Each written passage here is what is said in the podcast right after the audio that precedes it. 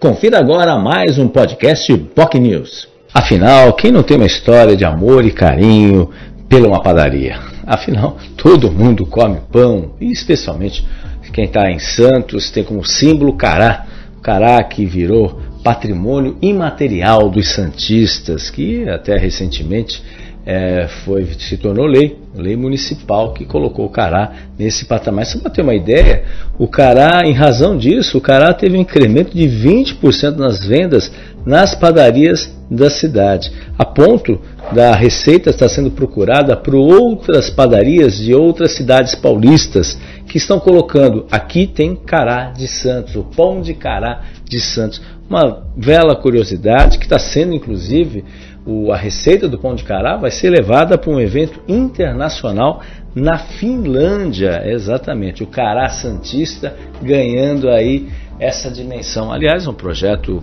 de lei, né, tem que dar parabéns aí, foi muito ironizado por muita gente, mas não tem dimensão da, da importância nesse sentido aí, gerando emprego, gerando negócio, gerando renda, isso que é importante também, projeto de lei do vereador Benedito Furtado, dicas de passagem.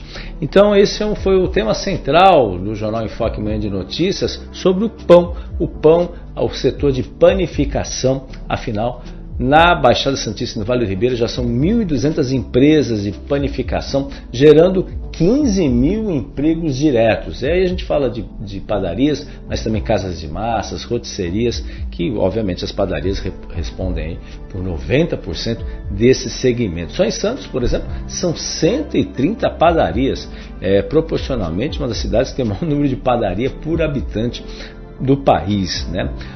Para falar sobre esse assunto, o convidado foi o presidente do Sindicato da Indústria da Panificação, tanto da Baixada Santista como do Vale do Ribeira, o Antônio Pires. Ele que está à frente da nova diretoria, que está fazendo mudanças significativas, a ponto aí, um dos destaques é a própria mudança mesmo já da reestruturação do prédio, prédio da sede da, da, do sindicato, que ficou durante 27 anos parado e agora ele foi totalmente reformulado, já está aí com uma nova fachada, muito bonita, por, aliás, ali na Avenida Afonso Pena. E obviamente isso é um símbolo aí das mudanças que estão ocorrendo dentro do sindicato. O próprio uh, Antônio Pires falou aí dos projetos, especificamente para a reinauguração de uma escola de panificação ali mesmo, na sede da entidade, né? justamente criar um, um, uma forma de formação de mão de obra aí para os jovens e pessoas que querem efetivamente lidar com a área da panificação, né? E o suporte, é claro, todo do sindicato nesse sentido. E no futuro há uma previsão de criar realmente nesse espaço um centro de treinamento e formação educacional, com dicas como tirar café, como cortar os frios, atendimento na mesa, enfim, algo ah, que deve acontecer a médio prazo. Essa pelo menos é a perspectiva da nova diretoria que tem à frente o Antônio Pires, que vai ficar no mandato até meados de 2024 um tema sem dúvida alguma apaixonante aí, que foi objeto de destaque do Jornal Enfoque Manhã de Notícias desta quinta-feira. Se você tem interesse e acompanhar, se gosta, quem não tem aí um assunto tão apaixonante, tem uma história interessante, afinal, padaria virou hoje, muitas delas, ponto de encontro das famílias, que vão lá para tomar um café, para conversar, para trocar ideias, até para ir a, antes de ir à praia, por exemplo. Né? Então as padarias, as panificadoras estão na memória afetiva de todos nós. E é claro, especificamente em Santos, esse, essa questão do cará, que é um símbolo único de Santos, ganhando a dimensão nacional e internacional também. Sem contar, é claro, o pão francês, que também ah, é uma palavra característica aqui da, da população aqui da Baixada Santista, mas no Brasil são 27 tipos de expressões que são dadas para falar sobre a média, tradicional média, enfim. Aí você tem a baguetinha, outros nomes que são dados pelo Brasil afora. Ah, lembrando também, interessante,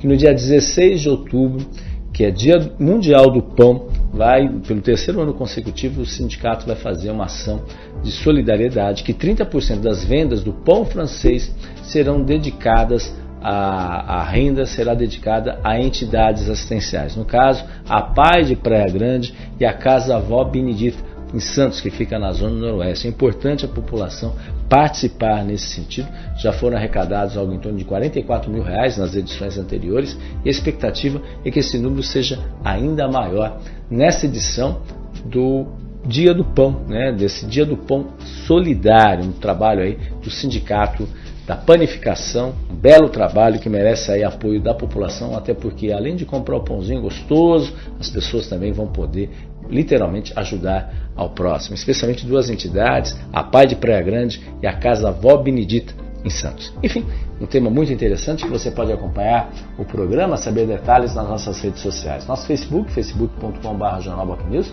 nosso canal no YouTube, youtube.com.br TV. Você pode também acompanhar o programa pelo nosso site bocnews.com.